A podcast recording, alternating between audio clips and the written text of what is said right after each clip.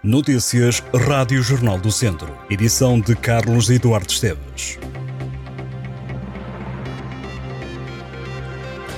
O bloco de partos e a urgência pediátrica do Centro Hospitalar Tondela Viseu vão estar abertos em agosto. A garantia é da Unidade de Saúde, que em comunicado afirmou que não há nenhum constrangimento não havendo, portanto, nenhuma razão para um alarme social. Para garantir o normal funcionamento do serviço, os pediatras vão fazer horas suplementares e haverá um reforço com profissionais de saúde vindos de outras unidades.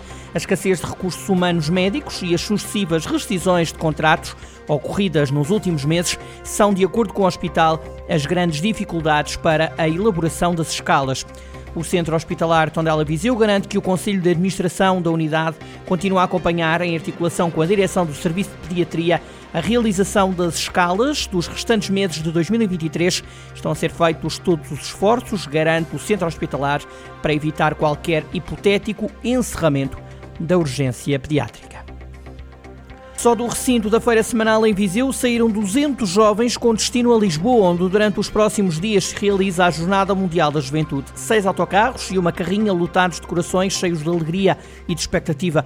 O Jornal do Centro esteve no momento da saída de Viseu rumo a Lisboa. Maria João, mãe de dois peregrinos, confessou viver esta experiência com alegria e esperança. Sandra Gomes, mãe de uma jovem de 21 anos, conta que a vontade da filha foi recebida de uma forma natural e que, apesar de estar preocupada, está descansada. A GNR está a registrar um aumento do volume de trânsito nas principais autoestradas do país, principalmente de autocarros que transportam peregrinos para a Jornada Mundial da Juventude. Este evento é considerado o maior da Igreja Católica, conta com a presença do Papa, decorre em Lisboa de terça-feira a domingo. As principais cerimónias da jornada decorrem no Parque Tejo, a norte do Parque das Nações, na margem ribeirinha do Rio Tejo, em terrenos dos Conselhos de Lisboa e de Lourdes, e no Parque Eduardo VII, no centro da capital. O Papa Francisco chega a Portugal esta quarta-feira, dia 2 de agosto.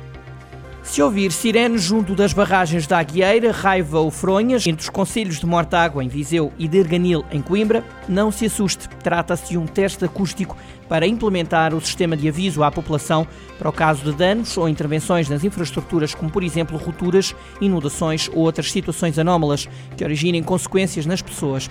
De acordo com a informação prestada pela autarquia de Mortágua, os testes iniciam-se esta terça-feira, 1 de agosto, e prolongam-se até o dia 18. Este conjunto de ensaios acústicos, às sirenes, decorrem ao longo dos rios Mondego e Alva. O sistema de aviso prévio é parte importante na redução do risco de desastre e é obrigatório em infraestruturas deste tipo. As expropriações dos terrenos que vão ser utilizados para a variante entre a Estrada Nacional 229 ao Parque Empresarial do Mundão em Viseu ascendem a 1 milhão e 200 mil euros. O montante será suportado pela Infraestruturas de Portugal, faltando o visto do Tribunal de Contas. A nova variante tem um investimento estimado de 11 milhões e 600 mil euros no âmbito do PRR.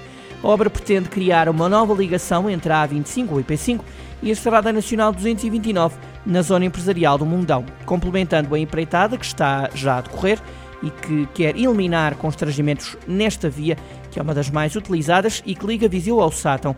A empreitada consiste na construção de um troço com uma extensão de 5 km que se inicia num novo nó de ligação ao antigo IP5 e termina na atual rotunda existente na Estrada Nacional 229, atravessando as freguesias de Rio de Loba, Santos Evos, Mundão e Cavernais, no Conselho de Viseu.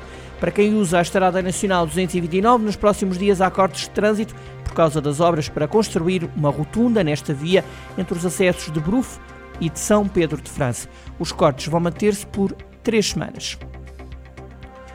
O selecionador pediu e as navegadoras cumpriram. Portugal queria e conseguiu chegar à última jornada da fase de grupos do Mundial de Futebol Feminino, dependendo apenas do que venha a fazer no último jogo para chegar aos oitavos de final. E assim foi.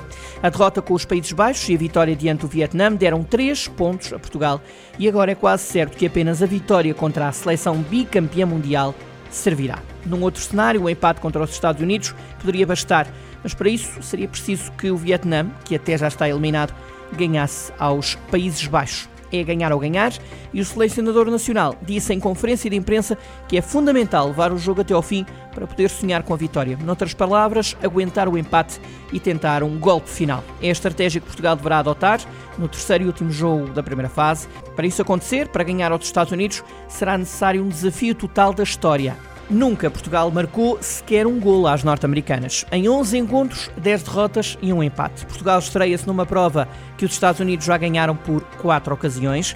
Os dados estão lançados. Portugal sabe que só a vitória lhe garante apenas depender de si.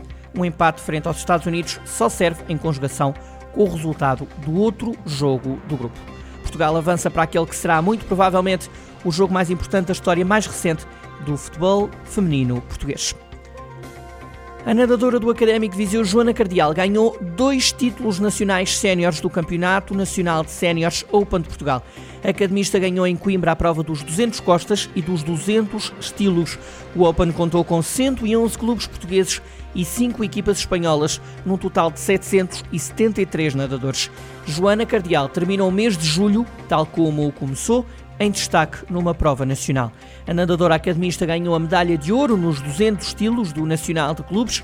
No palmarés de Joana Cardial este ano está ainda a participação nos Nacionais de Desporto Universitário. A nadadora sagrou-se vice-campeã nacional nas provas de 200 metros estilos e de 200 metros livres.